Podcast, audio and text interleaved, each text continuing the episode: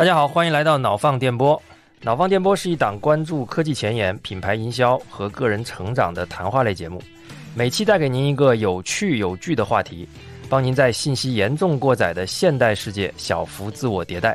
我是托马斯，我是尼克森。那今天的节目跟往期有些不太一样啊，因为往期呢，通常我们是聊一个有趣有据的话题。前两天我们。在开选题会的时候呢，我们发现最近有趣有据的话题还蛮多的。讨论了一下，我们觉得哪个都不太想割舍的样子，所以这期呢，我们会跟大家聊几个话题啊，希望可以让大家知道最近在泛科技领域里面值得一提的内容。那以后呢，像类似这样的节目呢，也会不定期的与大家见面啊，希望可以更快速的帮助大家完成小幅的自我迭代吧。这是我们一次新的尝试，希望大家在评论区多多跟我们互动。先来聊今天的第一个话题啊。这也是我台第一次聊电动车的话题。大众汽车用七亿美元，他购买了中国的小鹏汽车百分之五的股份。小鹏汽车其实是我们一直非常熟悉的。智能造车的新势力，除了这个入股之外呢，大众还同时获得了小鹏汽车的一个董事会席位。此外，双方还非常明确地释放了一个信息，叫做我们要利用小鹏汽车的 G9 平台和辅助驾驶的软件，共同开发两款以大众的品牌在中国市场销售的 B 级的纯电动车。预计的上市时间是二零二六年。G 九呢是小鹏在去年的第三季度发布的旗舰 SUV，就是小鹏现在目前。最高端的一款 SUV 产品，那这个产品在刚上市的时候，实际上卖的并不好，因为他们在上市的时候，整个定价体系、产品体系都相对比较混乱。总体来讲，它的销售表现是没有达到小鹏自己的预期的。但是呢，如果纯从这个产品本身的产品力来说呢，其实它被视为是啊最好的电动 SUV 之一。而小鹏汽车呢，其实它也以它的这种自动驾驶的能力，在新势力里面，大家认为是做的最好的一款。那到今年六月。月份小鹏的汽车销量是八千六百二十辆，七月份的数字就是新势力的三家又重新回到了前三名的位置，然后小鹏应该是过万了。真正拯救小鹏的实际上是另外一款新车，叫小鹏 G 六，是大家看这个这个型号名就大概能知道，它其实是定位低于小鹏 G 九的一款紧凑到中型的这样的一个 SUV。G 六的价格段应该是在二十二万起的。跟 G 九的价差大概在十万元左右，也就是说 G 九是更高端的，但是 G 六呢是更新款，就目前可以是一个应该说是一个卖爆的状态，因为它的这个价格跟它的这个产品定义终于取得了非常好的平衡，所以在市场上同价位段里面几乎可以说是没有敌手的状态，所以它卖的非常的好。然后这里面有个细节，小鹏最新推出的这款电动 SUV G 六，它用了一个更新的架构，叫 SEPA 二点零。那小鹏 G 六是这个架构的首款车型。而我们刚才提到的大众购买的小鹏的这个平台呢，是 G 九。G 九现在看反而是上一代的平台了，它是叫做 Edward 平台。所以其实如果说小鹏手里面的最新技术是什么，应该是现在用在 G 六上的这个这个新的平台。我们发现大众买走了那个，反而还是相对旧的产品。大众对于小鹏的这一次股份的购买和合作啊，其实对于小鹏来说是有非常大的提振作用的。当天啊，整个股票的涨幅差不多是百分之三十到四十数额。我们看了更多的媒体报道，包括大众和小鹏的 CEO 后来都分别接受了一些不同媒体的采访。我们汇总了一下这信息，其实我们发现了很多非常有意思的细节。首先是我们来看大众这一方面的一个情况，大众这家公司其实一直。以来被认为是最好的汽车品牌之一，对吧？那中国对于大众也很重要，大众集团百分之四十的销量和百分一半的利润都是由中国市场贡献的。但是大众电动汽车转型上这件事一直做的不是太好，电动汽车的销售额目前只是占总的销售额的百分之七，那这个是全球的一个数额。那如果我们在缩小去看大众的电车在中国的表现，目前来看只有百分之三的市占率都不到，那这个与大众汽车过往我们熟悉的。捷达、桑塔纳这些车型在中国市场的领军地位来说是完全不匹配的。大众汽车啊，我觉得是中国应该是中国人最熟悉的进口汽车啊，也是最早跟进入中国市场的全球的这个汽车巨头。中国市场应该是大众全球最成功的单一市场了。所以呢，在中国的电动车不成功，对于大众的伤害是很大的。刚才我们提到，其实大众的电动车做的不好，对吧？但其实大众在全球的这些汽车巨头里面，它算是在电动领域投入相对更大、更积极的一个品牌。就就如如果跟传统厂商相比，比如说这个丰田、雷诺、现代，但是这种积极并没有换来很好的市场结果，尤其是在中国市场。原因其实大家也也都很清楚啊，因为中国市场不管是新势力，还是一些像比亚迪啊这样的老牌电动车的厂商，他们在电动车上的投入和产品力。从从现在来看，应该是远远领先了很多的欧洲和日本的这个车企了。大众汽车既然它要转型电动化，那看完了存量市场，我们再来看一看它的增量现在是怎么样的。团队投资者发的一个报告就是说，最近半年啊，我们纯电汽车全球交付量二十一万辆，同比增长了百分之二十七，看起来是一个欣欣向荣的表现，对不对？但是事实上，如果你具体去挖掘这些数据，你会发现这个增长其实非常的有问题。如果你只是看最新的一个季度的交付量，你会发现在二零二一年和二零二二年，他们的 Q 四分别在九万五千辆和十一万八千辆。这个数字其实对比刚刚过去的二零二三年的第二季度，总共是九万四千辆，其实都是要多的。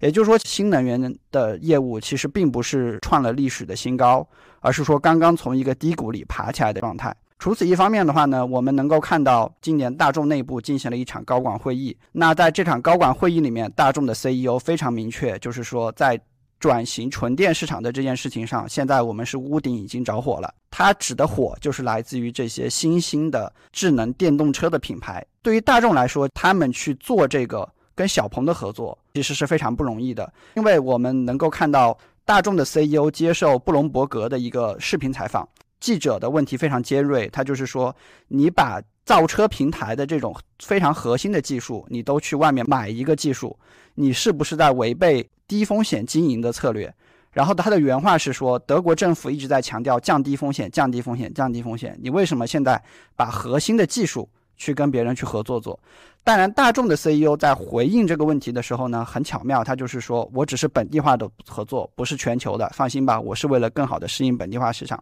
但是从这个语气当中，你其实也能明确的看出来。对于西方的媒体和消费者来说，大众汽车用一个来自中国品牌的一个平台来去造车，这件事情其实是有抗拒的。这里就要涉及到说，大众对于小鹏在这次合作当中的定位是什么呢？其实非常明确简单，就是技术合作方。熟悉新能源车的朋友其实也应该能知道，过往如果你去对比蔚来、理想、小鹏这样的一些车辆，你会发现小鹏其实在这几家品牌里面是最最喜欢做自动驾驶的智能化功能的。例如它的一些这种停车场的记忆停车、自动泊车，包括它的车机，其实这些体验都是已经实现了超越特斯拉的一个能力，非常明确。大众其实就是看上了小鹏在智能自动驾驶领域的一个投入，然后借着小鹏可能上一代的 G9 平台销售不是特别成功的机会，然后跟小鹏说：“你把上一代的平台拿给我，我来做一辆车，好不好？”这几个细节是我们挖掘出来非常有意思的点。那看完了大众的视角，我们再来回到小鹏的视角。其实说在去年的全年的交付量里面，其实新能源车小鹏汽车只占百分之二点一的份额，总共排名第十二。那小鹏汽车显然是一个声量高于销量的这么一个状态。它的竞争对手，比如说比亚迪、特斯拉，分别拥有百分之三十和百分之七的市占。所以说，这个对于小鹏汽车是一个很好的一个提振。除此之外的话呢，小鹏汽车能够从大众的合作当中获得的一个点，就是国际化的一个能力。小鹏汽车的创始人何小鹏在采访当中其实很明确的提到说，从今年开始，我们的小鹏汽车这个品牌会进入一个海外二点零的一个时代。会开始逐步进入到欧洲的几个国家和以色列啊，更激进的去做全球化。那大众汽车的合作显然是很好的一个契合点，因为大众汽车在全球的品牌认知以及销售网络，以及当消费者知道大众汽车用的是小鹏的平台之后，对于小鹏这家公司在海外的市场认知一定是有非常多的好处的。这里我补充几点啊，小鹏其实之前呢，我觉得它主要的问题两个嘛。第一个呢，是它主推的这些智能的自动化、自动驾驶的这些能力啊，在专业的从业者看来是应该是做的最好的。但是呢，这一部分的能力实际上是需要你把车买回家，而且要亲自体验一段时间之后，你才能感受到的一种硬实力。但这个实力它不是那么直接、直观能够看到的。相比理想，它的主要的这种冰箱、彩电、大沙发的这个策略啊，小鹏的这这些优势其实不那么直观，不那么可见。那第二点呢，就是小鹏在品牌的这种营造上。确实输给了理想和蔚来，也就是说，大家对于小鹏这个品牌的感觉很难去挂钩到，比如说高端啊，或者是豪华啊这些这些方面。所以在购买的时候呢，会有这样的担心，就是我买这个车会不会掉价了？他会有这种心理上的感觉。那么跟大众的合作呢，其实非常好的帮助小鹏补上了这两个短板。首先，大众买的是小鹏的平台和技术。那这个无疑是一个巨大的背书，就是全球最强的汽车集团之一的大众盖章认可了小鹏的自动驾驶技术和它的电动车平台，而且这个是要用在大众的 B 级车、中高端的这个汽车的这个身上的。那这个无疑是一个非常好的对它技术的认证。那第二点呢，品牌价值也是一样的，就是这个背后可能是一个国际化的集团在帮助你做了完整的背书，所以其实再加上小鹏 G 六。这款产品现在取得了巨大的市场成功啊，这两个事情叠加起来，共同造成了小鹏目前整个股票的价格一直在上涨，然后整个市场的这个反响也非常好的一个一个合力的结果吧。只有小鹏现在是在跟国外的传统汽车巨头去积极的合作吗？呃，当然不是啊。接下来我们就跟大家回顾一下最近几年中国电动车崛起的过程中，我们看到的国际巨头的汽车厂商反过来跟我们做技术合作的一些案例吧。那首先，丰田的最新的一款叫 BZ 三的这个车，电池、电机和整个电控的系统。已经是比亚迪在做的了。电池、电机、电控就是刚才讲的三电系统啊，它基本上是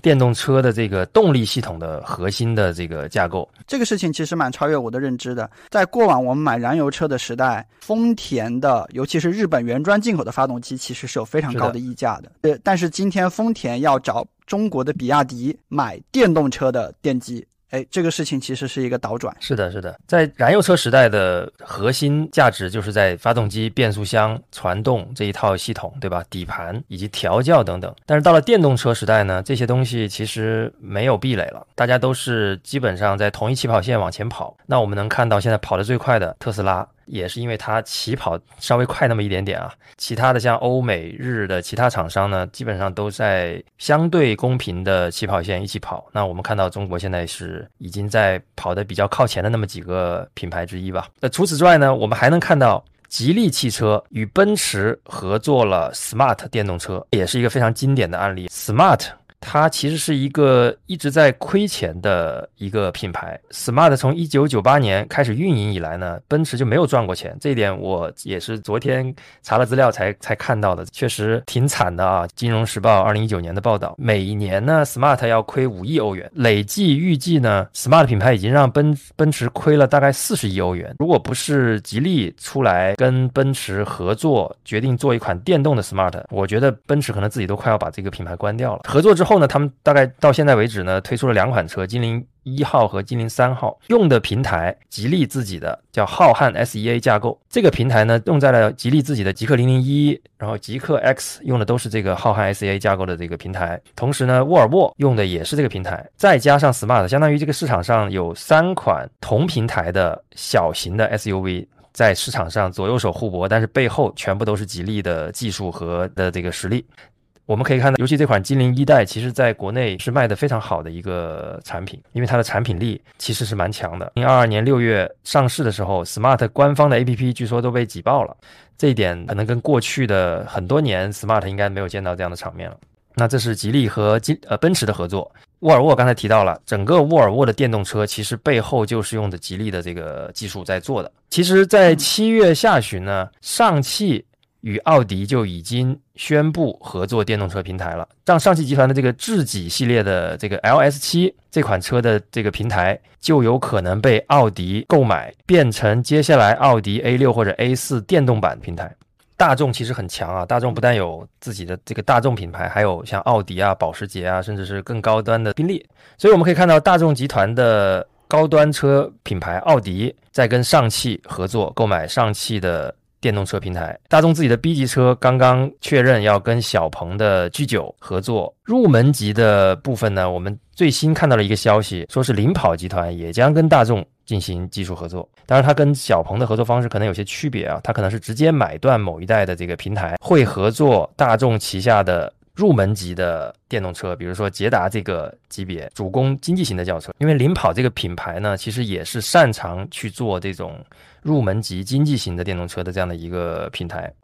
我们现在其实已经能看到大众集团高中低三个不同档次的汽车品牌或者是型号，都有跟中国车企合作电动车技术和平台的可能性。也就是说，大众基本上是全面拥抱了中国电动车的平台。那整个电动车呢？我们其实讲最重要的三件事情。第一个就是它的动力系统，也就是三电系统。最领先的仍然是特斯拉。当然，现在国产平台的三电系统也已经在快速的跟进了。比如说像比亚迪的三电系统，丰田已经拿过去用了。拆开看的话，电池，宁德时代的电池也基本上是全球顶尖水平。呃，电机和电控。大概我们是在第二梯队的样子，然后自动驾驶的部分也是特斯拉领先啊，原因其实也一样，就是特斯拉有着最大的用户群，它的机器呢不断的在学习它的这些用户的驾驶的方式，以及在不断的回传巨量的用户数据。那这些数据呢，其实非常好的就帮助了特斯拉去训练它的这个自动驾驶的系统。我们知道，其实自动驾驶的系统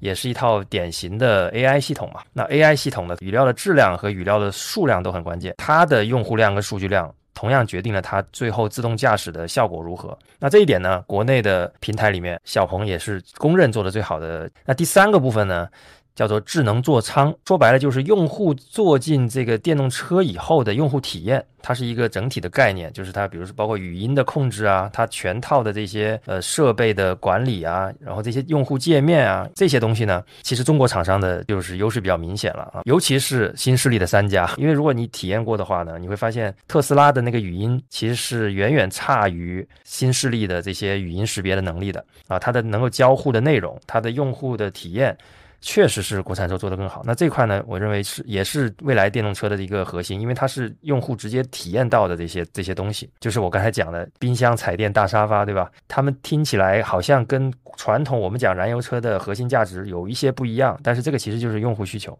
这也是为什么现在新势力三家里面，理想是卖的最好的一家的原因。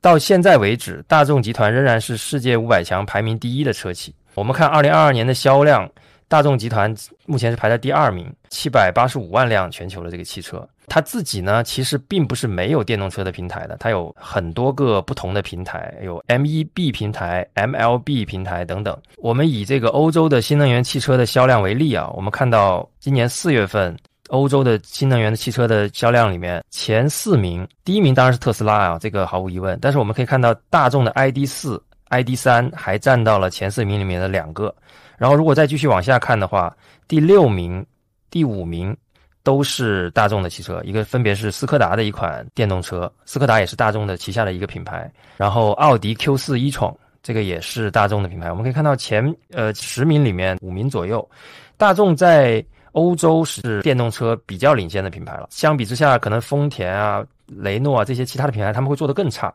但即便如此，它仍然在全面的跟中国品牌合作电动车的技术。尽管我们看欧洲的汽车销量排行榜里面，可能没有我们熟悉的小鹏、蔚来或者理想，但是从产品力来讲，从产品的这个性能来讲，我们相信中国企业的这些产品其实是超过了这些在欧洲卖的很好的电动车的。大众这一次购买小鹏 G9 平台作为它的中高端汽车电动车平台，这个事件本身还是挺有历史意义的。因为我们知道大众是最早进入中国市场的品牌嘛。如果大家记得的话，捷达这款车。桑塔纳对吧？它分别是跟一汽和上汽合作的两款大众捷达这个平台的一个非常老的一条产品线，可能在进入中国的时候，这条产品线已经是在海外淘汰掉的产品线。那这样一条被淘汰的产品线，实际上在国内卖了非常多年，就连这条落后的产品线，也是中国政府花了非常大的这个精力和代价换回来的，对我们中国汽车工业的启动起到了很好的作用。但是呢，从消费者的视角来看呢，我一直觉得这个是挺挺屈辱的一件事情。因为捷达在海外已经叠了两三代之后，中国的市场里面，捷达还在卖，而且它还跟新出的下一代，我们后面叫速腾啊，叫它已经换了新的新的平台了，同时的在继续销售。也就是说，一个明显落后的平台。落后的技术在中国市场可能卖了个十几年。想象一下，如果是一个德国人，当时到中国来出差，他会觉得，哎，怎么有这么多老古董的车还在中国的路上跑，而且看起来还蛮新的。后面一打听，原来是新生产的，这个感觉还是挺落后的吧，应该说。但是现在呢，小鹏反过来了，我们把一个上一代的平台卖给了大众。未来我相信中国的一些新势力品牌，现在看起来也在做出海的规划，那他们的产品力明显是要。优于欧洲和日本的竞争对手的啊，虽然我们跟特斯拉可能还有一些差距，所以我们认为大众从入股小鹏，再加上跟小鹏做技术合作，其实是具备一个标志性的意义的。这也是为什么我们非常想要在这个时间节点开始把汽车的话题纳入进来，确实是非常的意义重大。哎，接下来我们的话题是关于 AI agent，也也有一些媒体把它翻译成自主智能体啊。大概的意思就是说，这个 agent 就像我们在影视剧里看到的特工一样啊，他会，影视剧里一般把特工也叫做 agent，所以呢，他就像这个特工一样，他会去帮你完成某件事情。我们其实，在四月份的时候，当时我们在一期节目中，我们短暂的聊过啊，就是一个叫做 Auto GPT 的一个项目，以及就是斯坦福，他大概做了二十五个虚拟的要由 GPT 驱动的小人啊，然后在虚拟世界里互相生活和协助的故事。那今天我们之所以要聊这个东西，是因为我们发现 AI agent 这个领域，它已经从论文和一些前沿的研发项目，已经走到了实际的现实生活里，而且有很多的使用场景和功能，你应该马上就可以用上，对你的生活产生非常大的帮助。所以我们认为 AI agent 是你马上就需要去关注的下一个关于 AI 的一个大事件。对，这也是近期 AI 领域相当热的一个话题。为什么会有 AI agent 出现？其实我们过往我们在使用 GPT 或者所有大语言模型的时候，用多了都会发现一个问题，就 GPT 呢，它只是在满足我们关于信息交互，啊，比如说你去查一个东西，对吧？或者你去脑报，啊，它只是在满足信息交互啊，或者说少量的人他会做一些机器人来跟他陪他聊天，做情感陪伴的一些需求。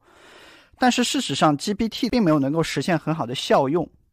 啊，什么叫很好的效用呢？就是说它对我们的现实生活的改善还是很有限的，它不能够像过去几年我们成长起来的一些互联网巨头一样，比如说你像滴滴、美团，甚至是早期的抖音和快手，它都是非常好的解决了你生活当中想要做的某件事情，帮助你的生活提升效率的。所以呢，这个是一个大的一个背景。就 GPT 的能力，其实过去一年我们来看，其实是相对局限的。然后我们再来看 GPT 的工作机制和一个叫做什么绩效表现，对吧？我们发现 GPT 的这个工作机制好像也还不够聪明，它往往还需要你如果要让它产出高质量的东西，你一般需要什么？需要分步骤的去提示它，或者要给它一些更多的背景。然后的话呢，你发现这个 GPT 你可能辛辛苦苦的 training 了它一小时，结果发现到了第二天早上睡一觉醒来，GPT 它把你忘了，对吧？它会遗忘掉你之前跟它说的一些信息。我们老说一个。通用的人工智能，但是发现这个人工智能如果只是老是在浏览器里面跟我们来来回回的说话，它好像还不能够构成一个所谓的智能体的这样的一个概念。是的，那接下来我们就来看，就是现在的最前沿的开发者，他们是怎么样去做一些智能体，以及为我们提供价值的。我在前段时间看到的一个最好的例子，其实是来自美国的一个小姑娘吧。啊，这个小姑娘她坐那个美联航的航班，然后行李丢了。然后她就不断的跟那个航空公司打电话确认自己的行李在哪里。你知道美国的人工服务其实是很少的，是很难接触的。所以呢，他第一天他就花了五个小时打电话，但是没有查清楚自己的那个行李到底在哪里。所以他一生气，他干脆就做了一个自贡去跟客服电话通话的机器人。它相当于设置一套规则，啊，那个电话里面让你摁几，你就拨几，回复你 A，你就回复他 B。第二天，他就让那个 GPT 持续的跟这个美联航大概打了八个小时的电话，他终于查清楚了自己的行李在哪里，然后接下来会怎么办，所有的事情都很清楚。当然，这个是一个很好的一个例子啊。那我们实际生活当中能够接触到的呢，是比如说今天你刷抖音，尤其是在晚上的时候，其实有一些直播间已经是在用这种纯虚拟人的一些主播在进行直播了。那我们目前了解到说，现在一部分虚拟人主播。他正在接入这种大语言模型的这个能力。就说以往这些主播回答都会很僵硬，不能跟你做什么个性化的互动，但接下来这些主播能够跟你进行一定的互动，以及回答你一些关于产品个性化的一些问题。但是总体来说，目前的效果还不是特别好啊。目前我前段时间听了一个闭门分享，大部分的这种主播他拿到的这个转化率，对比真人的李佳琦这样的这种主播，其实还差很多。当然，这个你也可以理解，对吧？这毕毕竟一个 GPT 驱动的虚拟人，他的感染力和表演能力一定是不会那么强的。那这个可能都还是新瓶装旧酒，就是说这个是一个旧的一个事情，我让他用大语言模型来做。但是我们在过去的两个月当中，我们看到一些一些全新的一些 use case，嗯，那确实是超出我们以往的预期的。那在这中间，我们觉得来自中国公司最有趣的一个案例呢，是来自猎豹移动。猎豹移动给全球市场开发了一款产品，叫做 Brainstorm GPT，就脑爆 GPT。那白老师，你昨天晚上用这个东西用的很开心，你来给大家讲一下脑爆 GPT 是怎么用？对。Brainstorm GPT 呢，它现在是一个开放的平台啊，大家可以直接去上手试用。在试用版里面呢，你如果不交钱的话，它就默认是只能做 marketing plan 啊，叫 market plan。然后呢，它有三个已经设定好的角色。当然，这个角色如果你要增加呢，你就可以交二十九块九，你就可以去多玩几次。那我现在先是 free trial 了一下，它默认有三个角色。第一个呢是叫 Sophia 啊，还有名字的啊。他是一个 marketing planning manager，就是一个做规划的，他应该是一个 leader。然后有个叫 Michael 的，他是做 research 的。另外一个叫 Olivia，他是一个 digital marketing specialist。那就等于说，现在你这个 brainstorming 的这件事情呢，就有了三个机器人员工。接下来呢，你就需要去给他们制定一个主题。在制定主题的时候呢，你需要去给他一段话，就是我要制定一个什么样的上市计划，包括什么东西。这段话他都不需要你直接把它分解成具体的问题是什么，然后步骤是什么。它实际上会自动根据你的这句最简单的 prompt，帮你先写好一个详细版的 prompt，然后输入到 meeting 的 process 里面。那接下来呢，这三个虚拟员工啊，他就开始在这个。你你就好像看到了一个有点像一个微信群聊的界面，然后大家就开始各说各的话了，然后互相还要再 challenge 一下。比如说我现在看到的，我我这是做了一个跟钓鱼的智能设备的一个市场计划，它会分解成要先要调查市场，了解偏好，然后研究对手产品市场份额，然后评估我们这个产品的技术优势和市场潜力，最后再制定推广策略，开展调研。确定销售目标，制定上市时间表。所以你看，它是一个非常详细，它已经把你这个任务分解成了做一个 marketing plan 需要的那么七到八步。然后紧接着，这个 Sophia 就开始主持会议了啊，他就说我们现在要先做什么？我们要我们要在线调查怎么做？社交媒体分析怎么做？非常非常详细啊，网络分析怎么做？他他列了大概六条。然后这个时候，Michael 出来。跳出来了，他说啊，作为市场研究分析师，我对 Olivia 的这个计划有一些疑虑，相当于他们左右手开始互搏了，啊，他会说，那我建议你这一步要如何优化，那一步要如何优化。Brainstorm GPT 的它里面相当于就是三个独立的，你可以理解为是 AI 的 agent，他们之间在完成这个本来需要由你跟 GPT 单独沟通完成的这种 fine tune 的这个过程，就是他在。找他的问题啊，然后这个 Michael 说完之后呢，这个 Olivia 他对实施计划也有疑问和关注。他说啊，我也有一些疑问和关注。他他觉得在线调查之外，我们还要再去采用什么方法去获得，比如说要做面对面的访谈，我们要焦点小组的讨论等等。他不断的互相 challenge，然后去找这个东西的问题。提了问题之后呢，再转回来，他们就会把这个结果不断的收敛，不断的精进吧。那具体的细节，因为它真的好多，你无法想象，它竟然会聊出有点像你打开一个群聊，发现有五百条未读的那种感觉啊！因为我把它打开就没管了，然后过一段时间它就刷屏了，这种感觉。对，最后当这个三个虚拟的 agent 开完会之后，他会给你的是一个 PDF，是我们的会议记录。然后会告诉你，如果你没有耐心去看所有的聊天记录，你就去看那个会议记录，说我们达成共识的点有哪些，没达成共识的点有哪些，哪些是重点，对吧？哪些是代办？相当于是说，我们原来都是一个人在和一个 AI 去互动，那现在呢，变成你人只要扣一下发令枪，我多个 AI 会站在不同的视角去互相的互动，然后只是输出你结果就好了啊，告诉你接下来应该怎么做，或者说我们对这个事情讨论的结论是什么样。那我觉得这是非常有意思的一个 use case 啊。对，我觉得这件事情可能也是这个 Agent GPT 的核心的意义，就是说，过去我们当我们跟单一的，比如说 Chat GPT 聊天的时候，我们面对的是一个。单线程的单 prompt，然后单独的这个一条线程下的这个聊天记录和输出输入的结果，而我们在面对 Agent GPT 的时候呢，它是多个，你可以理解为好几个 Chat GPT，它们之间互动沟通。然后互为 prompt，然后最后产出了一个合力的这样的一个结果。你可以理解为，它其实在这个讨论的带宽上，它就是一个并行的状态，而不是一个单线程，它是一个多线程共同工作最后产出的这样的一个结果。所以它相比你单独跟一个 Chat GPT 聊，它的工作效率跟产出的结果的这个有效性，确实是会明显提高的。我们还能看到一些非常就是实用化的例子啊，就是当多个 GPT 能够在一起协作之后，比如说我们能看到一个项目叫做 Dev GPT 啊，D E V 啊，就是这个开发的意思。这个项目来说的话，它做的事情是它虚构了三个 GPT 驱动的 agent，一个产品经理，一个开发，一个测试人员。哎，如果有听众是在互联网公司或者软件公司工作，你就发现。这三个人聚在一起，其实已经能够帮你去完成自动化的开发和测试了。那这个项目做的就是这样的事情。它就是说，当你提出了一个软件开发中的测试的任务，你就丢给这三个 agent，然后这三个 agent 他会怎么做呢？他会去自动的给你提出，哎，我要怎么去测试这个事情？他们会同一个方法连续试十次，如果试十次都失败了，OK，我换下一次。那这三个 GPT 已经可以测试，已经那就说明他们是可以运行代码，而且可以去评价这个代码的结果的，对吧？这听起来非常神奇。那互联网公司老板听到这里应该狂喜，一定要去激进的去引进这样的自动化测试工具。我们还看到一些更加有想象力的平台，比如说一个平台叫做 Nexus GPT，啊，这是一个开发者做的一个平台。它号称是世界上第一个 AI 自由职业者平台，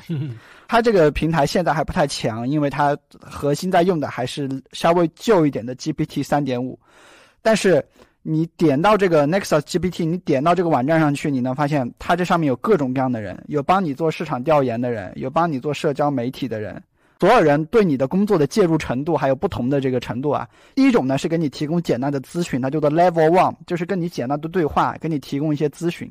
啊，那 level two 呢，就叫做说我这个人里面可能已经有一些模板和标准的工作流程，你点了之后，你就是跟我这个标准流程走。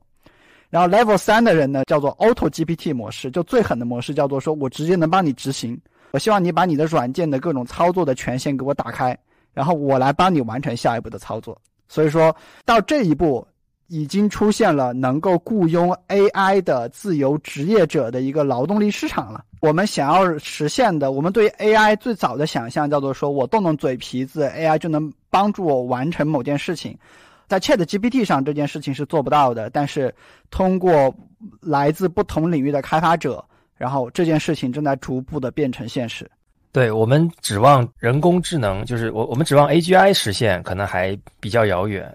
但是看起来呢，如果说我们只是需要这些人工智能变成我们的员工，他不需要有这个七情六欲，他只要能干活就可以的话呢，看起来我们现在离一些数字员工逐渐接入我们的工作流里面，我觉得我们离这件事情其实可能没有太远。嗯，啊，从这个 A Agent GPT 的发展，包括刚才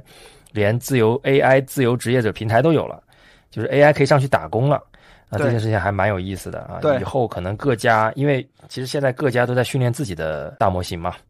那每一家大模型，我相信都各有千秋，对吧？你可能擅长这个多一些，嗯，他擅长那个多一些，对。那以后大家就一起到一个统一的职业市场去打工就好了，然后帮你的这个 公司赚回一些授权的费用，赚回一些成本，对，这也是挺有意思的一个地方。现在其实送餐机器人，我们大家应该在很多地方吃饭都有遇到嘛，对吧？就是有一个。带轮子的这个机器人会把餐送过来。其实送餐机器人现在就是有一种很典型的呃商业模式，就是租赁，就是我这个送餐机器人每个月，比如说三千块钱租给你这个餐厅用，那餐厅的老板其实在换算的时候，他就是在算说，我三千块钱租一个机器人能干的活儿，他相当于我请一个小工，可能差不多。他如果账算通了，他最后就会请这个送餐机器人来取代他的一些员工来送餐，对吧？嗯，那未来的 AI 的这个劳动力市场有可能是一样的情况，就是这个企业主会发现，哎，我这里面有一百个开发，两百个测试。那我是不是可以砍成五十个开发，五十个测试，然后剩下的这个砍掉的这个部分，我通过去买一些算力，来让 AI 的测试、AI 的这个开发来帮我完成这些工作，这件事情是有可能会发生的。对，显然是在这种跟软件交互为主的这种数字世界啊，或者说这种偏向软件行业，或者是这种偏向线上的这种交易的这种行业，显然呃 agent 是有非常大的潜力的啊。是的，那接下来我还是简单的说一下，为什么 GPT 它能够变成一个 agent？就 GPT 自己其实际是很不靠谱的，对吧？对，但是就这个没说过，还有很多幻觉。但为什么它能够变成一个能够跟我们一起协同的 agent？那我觉得这里有几点 GPT 的工作原理你是需要了解的。那第一个原理呢，叫做说，当你给 GPT 理清楚自己的角色和站位的时候，GPT 其实它总是能给你正确而且不错的反馈的。这个呢，就是之前我们提过的，如果你在跟 GPT 对话之前，你先告诉他 GPT 你你自己是谁，或者说我要做一个什么事儿。其实 GPT 给你的反馈明确是非常好的。像我们台，我们播客制作，我们每一期现在的标题，其实我们现在都会有一个标题机器人。这个标题机器人不一定每次都能选出最好的标题，但是每一次它都能帮助我和托马斯把有问题的那几个标题给它排除掉。所以我们在起标题的这个环节，我们其实都会把我们想到的标题都丢给一个机器人，然后我们对这个机器人的定位就是专业的。音频制作者，然后的话呢，优秀的科技行业媒体人啊，我们大概对他有这么三四个角色的定位，他们来帮我们评分，这是第一个原理。对，大家看到的我们最近五六期节目的标题，基本上都是从几个标题里面让这个 GPT 打分，然后选出来分数最高的那个。关键是 AI 每一次打分背后的理由，就是哪个标题好，哪个理由，哪个标题为什么不好。在我和托马斯看来都是很有说服力的，所以我们两个现在基本上到了节目要上线的环节，我们一定会让 AI 帮助打一次分，然后让 AI 提修改意见。对，不过最后拍板的还是我们自己啊。OK，那 GPT 能变成 agent 的第二个原理呢，是因为 GPT 有一个特点，就是如果你让它一次性的完成一个任务，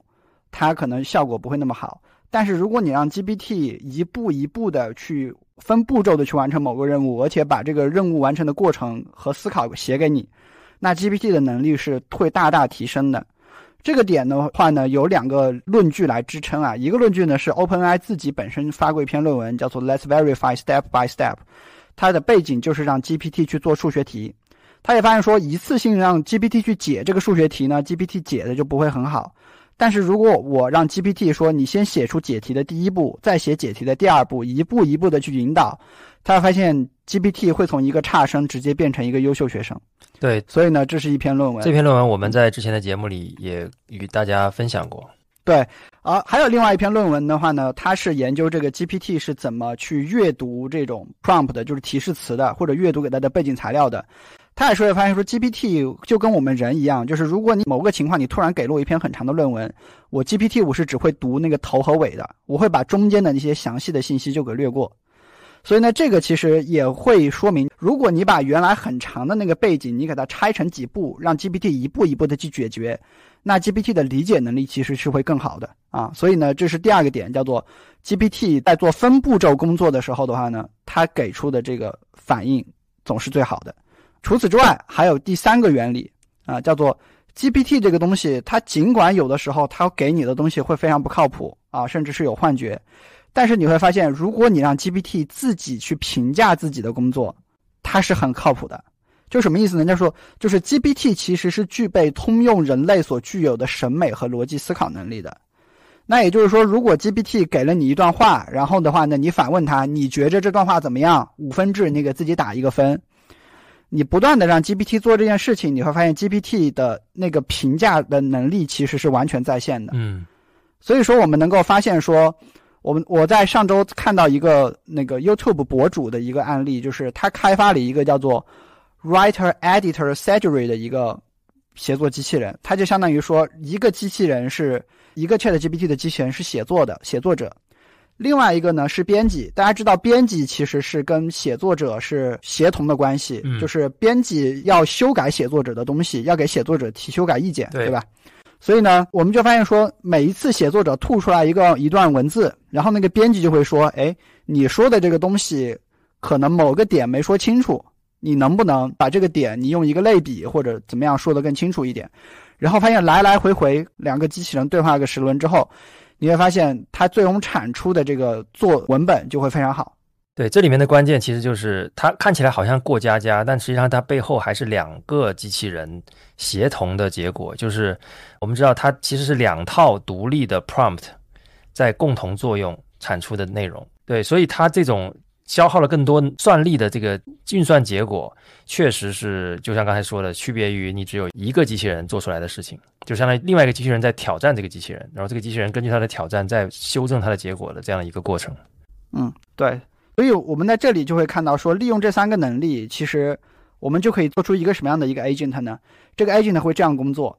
我们看到业界流行的叫做 React 的一个框架，这个框架工作的框架是这样的，叫做说用户给了 agent 一个任务，agent 的第一步他会 sort，他会思考我应该干什么，然后第二步呢，他会做 action 和 input，也就是说这个 agent 它会去导，哎，我用网上的什么样的工具来完成这个事情。第三个步骤呢，叫做 observation。这个 agent 它会观察，它会看说，哎，我自己做出来的这个东西怎么样？最后呢，这个 agent 会 repeat。所以的话呢，就会通过说思考、行动、观察，重新来一次迭代的这个过程。通过这个过程，一个 agent 就可以完成一个任务，而且它评价这个任务质量的标准跟你的真人是差不多的。你真人认为觉得做完了，写一篇文章，我认为学到很好的质量了，那这个 agent 也会认为说，我觉得是到很好的质量了。对，所以呢，这是很多 agent 是这样的原理去开发的。除此之外，我们发现一部分 agent 它还开始解决了这个长期记忆的问题，就是现在发现 Chat GPT，你昨天跟他说的话，他今天是记不住的。现在还有人在给这种 AI 的 agent 去做记忆的这种数据库吧，它相当于是说，这个 AI agent 当它接收到很多信息之后，它会去分辨哪些信息是重要的，哪些信息是不重要的。然后的话呢，我会在适当的时候唤起这些回忆，啊，所以呢，这个其实跟我们大脑有记忆的这个逻辑其实也很像，对吧？这个对于陪伴型的 AI 聊天机器人，或者是个人的这种 AI 助理啊，我认为是非常重要的。因为其实到现在为止呢，我还没有看到真正好用的个人 AI 助理出现。因为其实也过了八个多月了嘛，相比这个 ChatGPT 出来，到现在其实你还找不到一个主流的设备，一个主流的服务是我可以跟他聊天，并且他能记住我的，现在还没有。所以这个让智能体，就是让这个 agent 如何记住一件事情，并且产生长期记忆，我认为是未来 AI 发展的一个很重要的一个方向。对，是的。我们最后从商业的角度，我们来看一下一些大的科技公司对于这件事情的看法。OpenAI 的联合创始人叫做 Capacity 的一个技术专家，嗯，他就曾经就说过说，如果现在有人写论文说怎么去训练一个模型，我们会觉得都是我们玩剩下的。嗯，但是如果是一个普通人、创业者和一个极客，他做了一个非常有趣的 AI engine，我觉得这是我们会非常兴奋的去讨论的事情，因为普通人和创业者和极客在这方面会比 OpenAI 这样的公司更有优势。当然，我认为他说更有优势可能是一种说辞啊，其实从商业上来理解，是因为对 OpenAI 这样的公司来说，它去开发那个通用的最底层的大模型肯定是最有价值的，对吧？然后的话呢，买菜就是说什么买菜的机器人啊，写音乐的机器人啊，和包括刚才说到的脑脑爆的机器人啊，这个一定是属于说中小型的这种创业者和开发者他的一个机会，因为这个是垂直领域的一些事情，对吧？嗯嗯。然后我们还能找到的报道是说，OpenAI 的创始人 Sam Altman 啊，曾经在五月的时候，他接触一些开发者的时候，他就私下里就告诉别人说，OpenAI 非常关注怎么样去做一个个人的这种助理的这件事情。所以说的话呢，OpenAI 我们能够看到，在上个月其实它开放了一个功能，叫做你可以让 ChatGPT 记住你是什么样的角色。这样的话呢，让 ChatGPT 和你的需求是什么，赋予这个 ChatGPT 一个长期的记忆，能够让它更好的去服务你。其实已经有一点做 AI agent 的意思了，对吧？是的，其实说回来，就是做这种通用型的 AI agent，或者说这种个人助理，可能最最适合的是类似于像 iOS、安卓和 Windows 这样的操作系统。所以我们也能看到，像微软，微软已经把那个系统级的 Copilot 给它集成了嘛，对吧？对，相当于说现在你其实已经能够通过说几句话的方式。让微软的系统来帮你去，比如说找文件呀，设置电脑的这种时间和这种颜色模式啊，就这些东西都已经通过说你跟那个 Copilot 说几句话就行了啊，它自动帮你去设置。虽然中国用户还体验不到，但是我们其实已经能够在网上看到很多这种海外用户的一个体验的一个成果。对，据说苹果也在秘密开发他们自己的叫 Apple GPT 的这样的一个。用在端上的一个大模型，用来做，我相信是跟 Siri 相关的个人助理的工具啊。聊完了应用场景、工作原理和商业的层面，我们总结一下，AI agent 是我们认为非常有潜力的，然后很快就会有非常多的软件你在生活当中能够使用的下一个阶段。我们之前不管在看所有的应用。啊，再看所有的大语言模型的应用，他们都说自己是 co-pilot，都是副驾驶。那我们认为，很快又会会有个别领域从 AI 的角色会从 co-pilot 变成 pilot，然后人和 pilot 的协作只是我定期去检查 pilot 的工作成果而已就行了，而不是说像原来做 co-pilot 一样，你还要自己去掌握那个车轮的方向。所以我们认为。这个对于各位喜爱使用 AI 的朋友来说，或者说期望使用 AI 来提升自己工作效率的朋友来说，是非常值得关注的下一件大事情。OK，那下一个话题呢，实际上还是 AI 相关的话题啊，我们要聊一聊现在多模态 AI 的最新的进展。就除了语言之外，其他的模态下 AI 到底有哪些新的发展？而这些发展呢，又跟目前影视工业的革命息息相关。我们接下来请 Nixon 跟大家介绍一下这方面的一些新闻吧。最近我们了解的信息不是从科技媒体上了解的，我们是从娱乐新闻了解的。原因是好莱坞正在经历六十年以来最大的一次罢工，然后我们看到有超过五百个电视剧和电影的制作进入停滞，中间有很多是脍炙人口的一些电影和电视剧。类似于比如说《碟中谍八》这样的在拍的电影都停摆了，嗯，就是因为好莱坞的编剧和演员们罢工了。除此之外，我们还能看到类似于比如说第七十五届艾美奖啊，二零二三年的 MTV 电视奖，要么他们就直接推迟，要么他们就是说，哎，我们今年请不到主持人了，我们就做成线上的仪式，我们就不在现场请主持人和演员过来拍那个颁奖典礼了。今年的艾美奖我还蛮期待的，因为有两个我很喜欢的剧，今年都有提名。那如果是这样的话，还真是很大的一次罢工啊。对，所以这次罢工到目前为止已经持续了一百多天。最开始的话呢，其实是编剧提出的罢工，然后接下来呢，演员啊，当然这个好莱坞的演员其实现在也比较宽泛，甚至很多 YouTube 的网红他也是这个演员的一个正这个行列里面，嗯，所以他们也加入了这个罢工。所以说，标志性的事件是这段时间很火的，叫做《奥本海默》那个电影，对吧？嗯，他在英国做那个首映式的时候，啊，导演带着演员走红毯，结果红毯走完，只进导演自己一个人进电影院。然后演员全跑了，因为演员说我们的罢工时间到了，我们不能再干活了，我们要走。OK，所以非常有意思。所以说这件事情，你乍一听其实跟 AI 和科技没什么关系，对不对？但是我们继续往下聊，我们如果你来了解一下罢工的原因，其实你就会，你你大概就会对这件事情有一个一知半解。罢工有核心两个原因，第一个原因是流媒体，所谓的流媒体其实就是像我们在国外是像奈飞。啊，呼噜在国内是像爱奇艺和腾讯视频这样的平台。嗯，那这些编剧和演员就发现说，所谓流媒体时代的这种分成规则，就是赚钱的这个规则，其实对于演员非常不友好。那简单来说，你可以理解为，在欧美过往的影视工业当中，一个演员如果他今天演了一个电影。那如果你是把它做成了 DVD，或者你把它你把它在电视剧上播放，其实这个演员是能获得后续收入的，因为这是来自于你个人为他的版权做出了贡献嘛，对吧？所以你都会有一个稳定比例的分成。然后的话呢，过往呢，你你知道在传统的影视工业里面啊，如果你是看电影或者是看电视剧，其实跟那个演员的关系是很大的，尤其是一些优秀的这种演员，他是他甚至叫做流量明星嘛，在国内，对吧？对，他是直接决定了这个东西的票房收入的。是的，但是接下来的影视工业，在美国的影视工业变得很不一样，因为大家发现说，第一呢，我这个剧要拍什么，其实很大程度上它不是由影视公司去投资的，它其实像奈飞这样的平台，它去挖掘我的用户数据，它去调研我的用户喜好，把它拍出来的。因为这个剧的来源是由这种流媒体公司，其实本质上它就是一个国内的互联网公司。因为这个剧的拍摄和这个剧的原始的创意是由这家互联网公司发起的，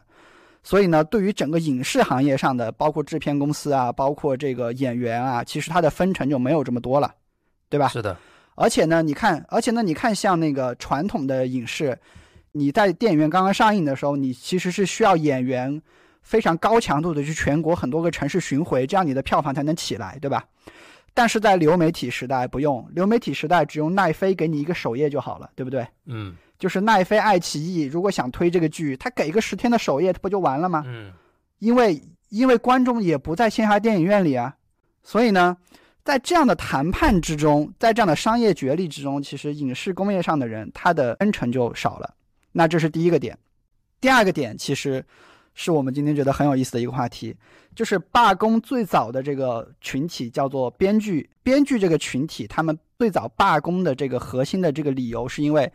他们发现影视公司，包括这种互联网公司，他们在非常激进的尝试用 Chat GPT 这样的工具来完成编剧的工作。所以就是说，在这件事情里面，我们能够看到一个对立面，叫做说。类似于奈飞这样的公司，它以非常高的年薪啊，比如说奈飞挂出来了一个叫做机器学习内容平台产品经理的岗位，一年能赚九十万美金。嗯，他在以这样的年薪去招聘做 AI GC 的人。嗯，然后的话呢，无独有偶啊，我们能够看到类似迪士尼、亚马逊，亚马逊在美国有一个叫做 Prime Video 的一个视频项目啊，也是类似中国的爱奇艺啊，卖会员的。然后索尼。然后甚至是说传统的这种制片公司，类似派拉蒙、哦华纳兄弟和环球影业，其实都在招聘这样的利用人工智能来去生成内容的。他们有的是招产品经理，有的是招项目经理，有的是招科学家。所以这些所谓的大资本，他们不愿意给编剧付更多的钱，但是他们愿意给人工智能生成的内容的研发团队付更多的钱。所以这件事情在美国其实是有极高的关注度的。我们找了一个美国编剧作家工会啊，叫做 WGA，其实就是编剧的这个工会啊提出来的一个谈判诉求。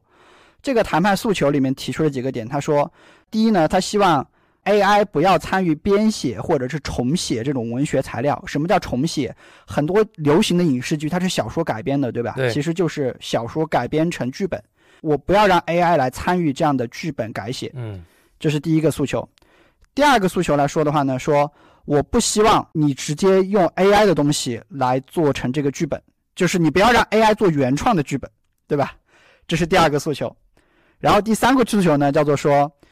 你不要用我们自己这些作家亲自写出来的东西去训练 AI。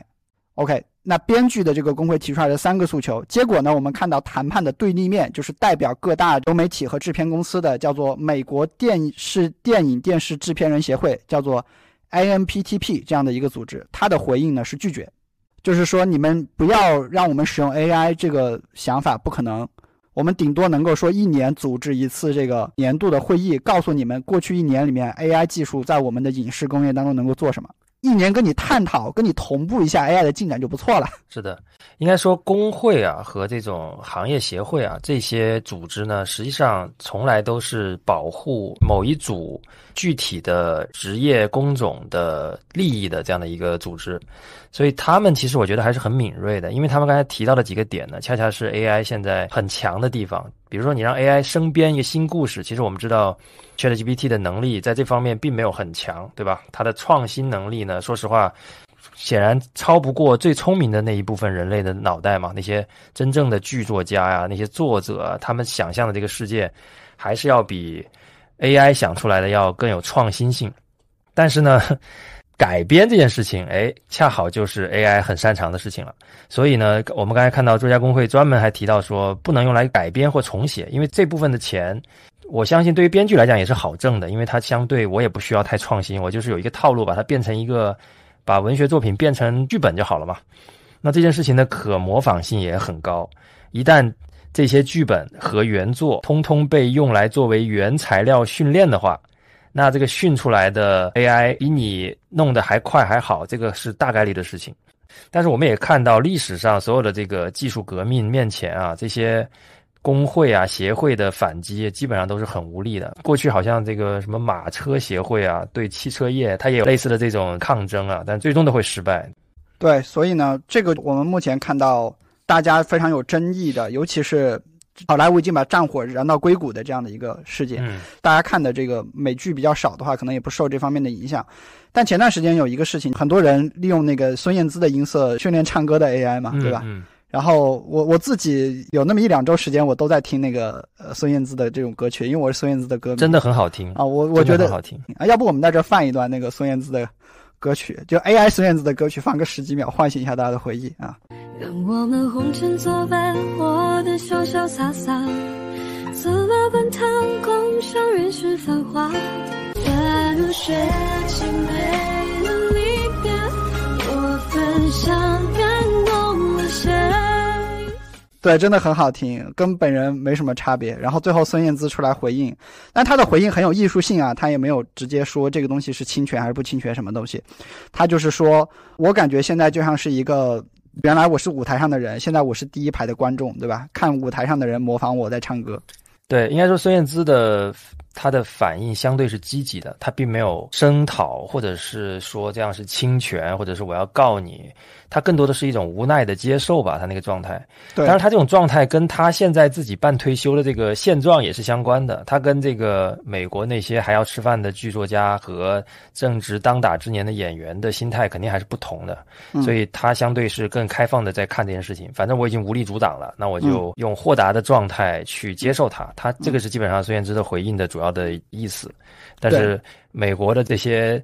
剧作家跟演员们可不能这么干啊！他们后面还有几十年的钱要赚，对不对？对，所以所以其实我在我也看过技术分析，为什么会优先选孙燕姿来 copy，是因为孙燕姿的音色很有特色，然后 AI 学的特别快，是的啊，然后学出来效果特别好，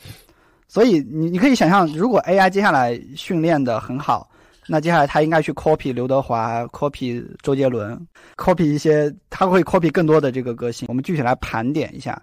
在影视工业的这个制片流程里面，AI 具体能够做哪些事情？那第一件事情其实就是故事和台词的写作啊，尤其是这种大量的这种对话脚本的这个东西。其实刚才我们讲到，对这件事情最敏感的就是做编剧的人嘛啊，因为他发现 ChatGPT 写文字特别容易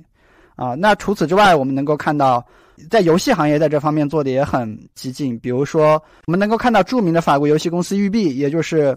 刺客信条背后的公司，它其实已经在今年训练 AI 来完成大量的这种 NPC 的这种脚本，对吧？嗯。那中国的游戏公司呢？我们前段时间知道网易爆款的手游《逆水寒》，听说这中间《逆水寒》里面有大量的这个 NPC 对话也是用 AI 生成的。是的，对，还引起了争议啊，因为当时有一些可能这个筛选有审查不严，导致了有一些价值观问题的台词出现啊。对对对，当时还跟我们的。那个游戏行业的朋友讨论过这个问题，然后接下来呢是配音，配音其实这件事情也可以很好的通过 AI 来做了。对，我们能够查到的信息是说，像美国叫做一个叫做 Pay to Play 的这样的一个网站，其实它在过去几年当中，它最早其实是那种你有配音的需求，你上面发一个任务，有人就帮你把配音录好，对吧？对，配音演员的这个这个群体，在过去几年就发现，在这个网站上已经开始出现一些。能够让你一次性录个一两小时，录非常长的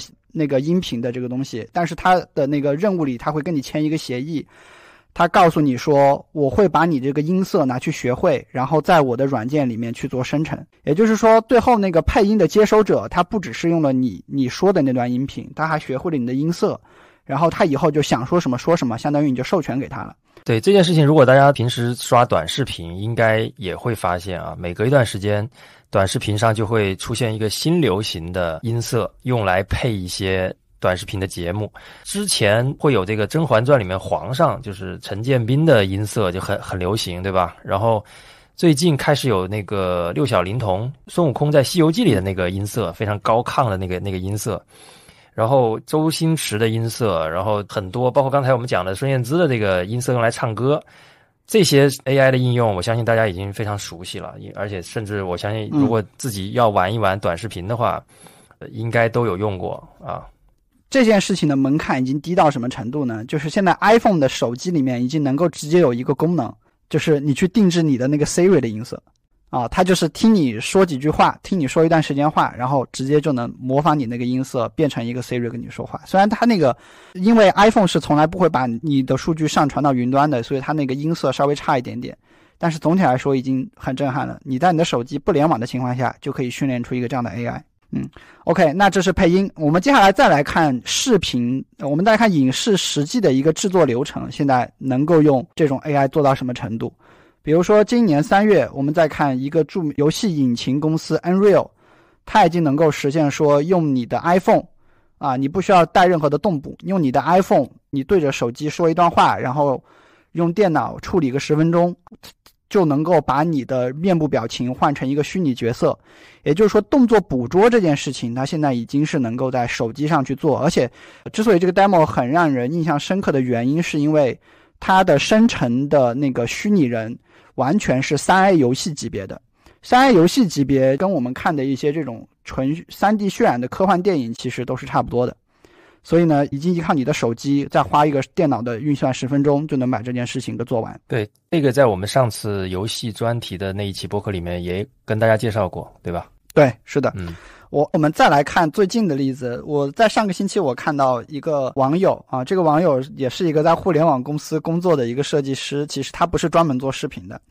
但这个人很有意思。这个人他做了一个《流浪地球三》的预告片啊，多人真的认为是《流浪地球三》要预告了，然后转给那个《流浪地球三》的导演郭帆。郭帆直直接就回复说：“早就知道会有这么一天，没想到该来的还是来了。嗯，我要跟制作者联系一下，请私信告诉我联系方式。”嗯。对，我们能够看到这个预告片，我们把这个预告片的链接贴在 show notes 里。但这个预告片的完成度确实是很高的，因为一开始去看的时候，我确实没有分辨出来，它到底是 AI 生成的，还是真的有人去拍了这个预告片。对这个预告片呢，实际上它的制作方式并非是直接生成了 3D 视频啊，它实际上是用 Mid Journey，就是之前我们介绍过的一个主流的图像生成的这个 AI 工具，生成了六百九十三张图。通过一些固定的提示词跟一些固定的描写来确保这些画面风格的统一。然后呢，当然作者中间的细节非常多啊，包括如何去确保它的稳定性啊，如何让这些镜头能够动起来啊，然后最后自己再去把这些相当于六百多张图里面的一百。八十五个镜头，最后选了六十个镜头，把这些镜头剪辑成了一个动画状态的预告片感觉的一个长片吧。也就是说，虽然它最后出来的是一支视频，但实际上用到的还是图片的 AI 生成的方式。对，是的，它用的工具呢，一个是 Mid Journey，另外一个是一个生成视频的工具，叫做 Runway 啊。嗯，它能够根据图片去自动的去生成视频啊。对。呃，这个这家公司可能接下来很快也会被大家所熟悉到，因为这个工具我下载过、使用过一次，我觉得还是非常的强大。啊，他这个这个作者自己评价是这样的，就是说，虽然生成的一百八十五个镜头质量参差不齐，但是胜在量实在是太大了，所以我从中间选出六十个效果质量很好的镜头还是没问题的。除此之外的话呢，这个人他也说，他原来自己作为一个视频创作者。原来做一个建模呀，加渲染可能要一个多月。现在我在下班时间每天晚上玩这个东西，我就玩了一个星期，五五个晚上就搞定了。那这个是彻彻底底的影视效率的一个革命，对吧？是的，嗯。然后除此之外，我们还发现，我们还是回到说，如果是那么视频制作出来了，我们现在发现视频的后期啊，甚至是广告植入，其实很多部分也有 AI 能够做。像今天。你如果去看那个芒果台的一些综艺广告植入，它可能有酸奶呀，可能有一些食品。其实很多的那个酸奶之类的一些食品的那个图片，其实都是 AI 给它植入进去的啊。那这里我就不再展开说了。嗯，啊，对，所以呢，我们看到说多模态 AI 对影视工业的影响，目前其实又是《流浪地球》的导演郭帆他可能是国内特别爱针对这件事情发表观点的人。他不仅在电影节上说这个，他自己还跑到人工智能大会上去说这个。那他说的就是说，一个非常优秀的概念设计师，原来可能要一个星期的时间才出一张图，但现在 AI 可以一晚上给我一两百张的这个图片。他认为这样的一个效率的提升是，他把它叫做电影工业化迈向三点零的一个阶段。那对《流浪地球三》这个 IP 的一个实际影响呢？他自己就是说。三年前，其实我们的编剧已经想好了《流浪地球三》的这个剧情应该是怎么样，但是现在 AI 的这个剧情发展，我觉得是超出我们想象的。所以呢，我们我们的剧本暂时还不急着拍，我们要花一段时间去全球，我们要考察一下现在前沿的 AI 技术到底能用在什么样的一个程度，然后我们再来看这个剧要怎么拍。我们知道《流浪地球》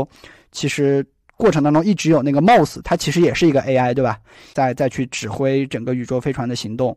那如果说今天现实生活当中的 AI 已经很强了，但是《流浪地球三》里面的那个 AI 不够强，那显然对这个电影是会有影响的。对，实际上郭帆对 AI 感兴趣，我是完全能理解的，因为他刚才提到了这个电影工业三点零啊，因为郭帆可能是国内第一个进入二点零的电影导演，因为。《流浪地球》作为一支科幻片，科幻电影的特点就是有大量的想象力跟后期制作的内容在里面。它可能区别于一部文艺片，可能就是两个人在一个场景说话就完事儿了。它需要很宏大的场景，需要宇宙，需要一些这个大量的特效制作等等。那这些制作呢，恰恰是很适合用用这个 AI 来取代的，因为制作成本非常高。按照传统的制作方式，它就像做一个三 A 级的游戏，甚至比游戏的要求更高，需要要去建模，要去做这个动画、做特效、渲染等等。但是像他提到的这个优秀的概念设计师，一周出一张图。你知道导演有的时候东西在导演的脑子里，他只能 brief 给这个概念设计师说我要一个这样的场景。但是概念设计师需要这一周的时间画出来给导演看，说哎，你是不是要这样的？只有双方达成一致，他们才会往下做到具体的这个设计环节嘛。那 AI 就不一样了，AI 一晚上生成两百张，那郭导你就选吧。你选出哪个，我们照着做就行了。那这个对于流程、对于效率来讲，是一个非常显著的提升。我相信他们现在已经可以直接在用了。但是呢，具体到说视频或者是特效，就像那个预告片一样，我用 AI 直接生成，我觉得这件事情可能在《流浪地球三》的阶段，按照我目前对这个行业发展的理解啊，应该还不会马上发生。但是在整个流程里面，我们相信 AI 的作用会越来越大。类似概念图、效果图、brief 啊这些阶段，那这件事情是非常好用的，就是用 AI 来生成一些这种概念跟效果的这种，让你挑一个痛调，对吧？让你选一个色彩，选一种模式，用 AI 作为中间的沟通环节，我觉得是效率非常高的。因为这个沟通环节，我也没有办法投入太多的资源去做的非常精致。像我们上次节目提到乔布斯做这个。他看了二十三个广告公司的提案，对不对？对，这二十三个广告公司的提案，人家不可能做到非常完整的，呃，他只能做一个大概的概念。但是有了 AI 之后，可以做的比原来要清晰很多。对，接下来广告公司给你两百三十个 Think Different 的那个概念，然后乔布斯你就选吧。对，就未来乔布斯可能是这样上班的。对对对，是这意思。嗯，对。当然，郭导还有一个很重要的一个观点，他认为 AI 的发展日新月异，而且大语言模型这块大家是在同一起跑线的。这对于我们一直说中国影视工业对比美国相对落后啊，这个他觉得这是一个弯道超车的特别好的机会啊。是的，是的。所以我们看到郭导现在人已经跑到新西兰去了，然后就是在每天就是在琢磨，因为新西兰非常有很多非常优秀的科幻电影制片厂和工作室，所以每天都在看这些东西。对，啊，实际上我们之前很早做过一期节目啊，我们在讨论电影行业的衰落啊，因为大家如果有时间可以回去听那一期。那我觉得一个行业最明显的衰弱特征就是这个行业开始不赚钱了。那刚才我们也提到了这个演员在罢工，为什么？因为他们的收入变低了，因为分成模式的变化，演员在一个影视作品里面的重要度下降了，那他们的收入变少，那自然会导致，也就优秀的人进入这个行业的意愿会下降。那当一个行业开始不赚钱的时候，这个行业的人才就会外流，这个行业就开始进入一个衰退的一个阶段。我们其实可以回头看一下，为什么周杰伦过去了二十多年他仍然在中国华语音乐排行榜霸榜，对吧？我们看到二零二一年、二零二二年的这个苹果的这个 Apple Music Top 一百的中文歌曲里面，可能周杰伦还占到了前二十，还是多少？非常夸张的这个数字。恰恰是因为最近二十年唱片业被 iPod 摧毁之后，写歌已经不赚钱了。就如果你是一个歌手，你已经无法获得周杰伦在二十年前获得的那种江湖地位和影响力了，那就自然不会有特别优秀的人继续愿意去出唱片赚钱。那这个行业当然就没有办法超越那个时候的巅峰。同样的故事，其实在这个唐诗领域啊，在诗词领域，其实也是发生过一样的事情，就是。直到今天，如果你说律诗七言绝句、五言绝句，谁写的最好？那一定还是唐代的李白和杜甫。那李白和杜甫霸榜可不是二十年，是一千三百年。未来的一千三百年，为什么都没有出现比李白和杜甫更优秀的诗人呢？其实关键的原因在于，唐朝写诗是当官的必备技能。你可以理解为，唐代高考是要考古诗的。啊，是要考诗词的，不是古诗啊。那会儿现代诗啊，那这件事情就使得这个朝代的最聪明的脑袋都在学如何把诗写得更好。那这个时候选出来的、跑出来的冠军，李白、杜甫，那一定就是冠绝群雄的一个存在嘛。那在那之后呢，高考不考诗词了，那自然大家就不会在这个上面花更多的时间去琢磨怎么写才能写得更好，那自然就超不过。当年的巅峰状态的这个李杜的作品啊，所以呢，当出唱片不赚钱，其实唱片行业就过了巅峰。那写诗不赚钱之后呢，这个诗词行业也就过了巅峰。那今天演员不赚钱了，那我们在想，是不是影视行业也在过巅峰呢？当然，我们不希望这个结论是对的啊，但是看起来它有一定的可能性。就我们看到，有可能以后。电影作为一种娱乐形式啊，它真的会逐渐衰弱。嗯，对，嗯，我们也能够看到一些更前沿的一些影视的对于科技影视娱乐的一些想象。今年著名的科幻剧《黑镜》里面，其实就讲了一个演员把自己的面部、把自己的脸卖给了奈飞这样的公司，然后这样的公司就就拿他的面部 AI 生成了一个视频啊，然后就去卖的一个情况。所以，AI 未来可能会把影视工业从一个呢是它的制作效率可能会很大的提升啊，那这是短期之内的一件事情，它会改变这个行业里面各个环节怎么分钱的这样的一个格局。那最终极的情情况可能是电影未来某一天就像我们今天刷短视频一样，每个人刷到的短视频是不一样的，每个人都是个性化的去推荐。甚至是给你生成内容的。对对对对对，这个就好像现在小说就是文学作品的分发，由于网络小说的出现，已经发生了变化，对吧？现在有大量的网络小说，你想看什么类型的都可以直接看到一样。那未来真的可能我们想看电影的时候，就生成一部电影，这个这个电影你可以自己选 选主角，这个主角比如说刘德华的 AI 影像加周星驰。三十岁的周星驰的这个 AI 影像，然后你给我出一个霸道总裁加上周氏搞笑元素的这么一个作品，哎，他就帮你生成一支作品，让你看看到爽了。有可能未来我们将面临这样的一个世界。对，但这个比较远啊。那近一点，我们还是先期待一下《流浪地球三》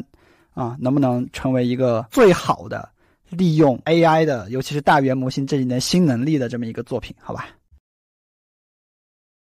大家知道我台的定位是前沿科技、品牌营销和个人成长。那么今天的最后一个话题就是关于个人成长的，我这是一个彩蛋。接下来我台的主播 Nixon 有一些话要对他的女朋友说，我们把麦克风留给 Nixon。Hello Effie，我有一些话想要对你说。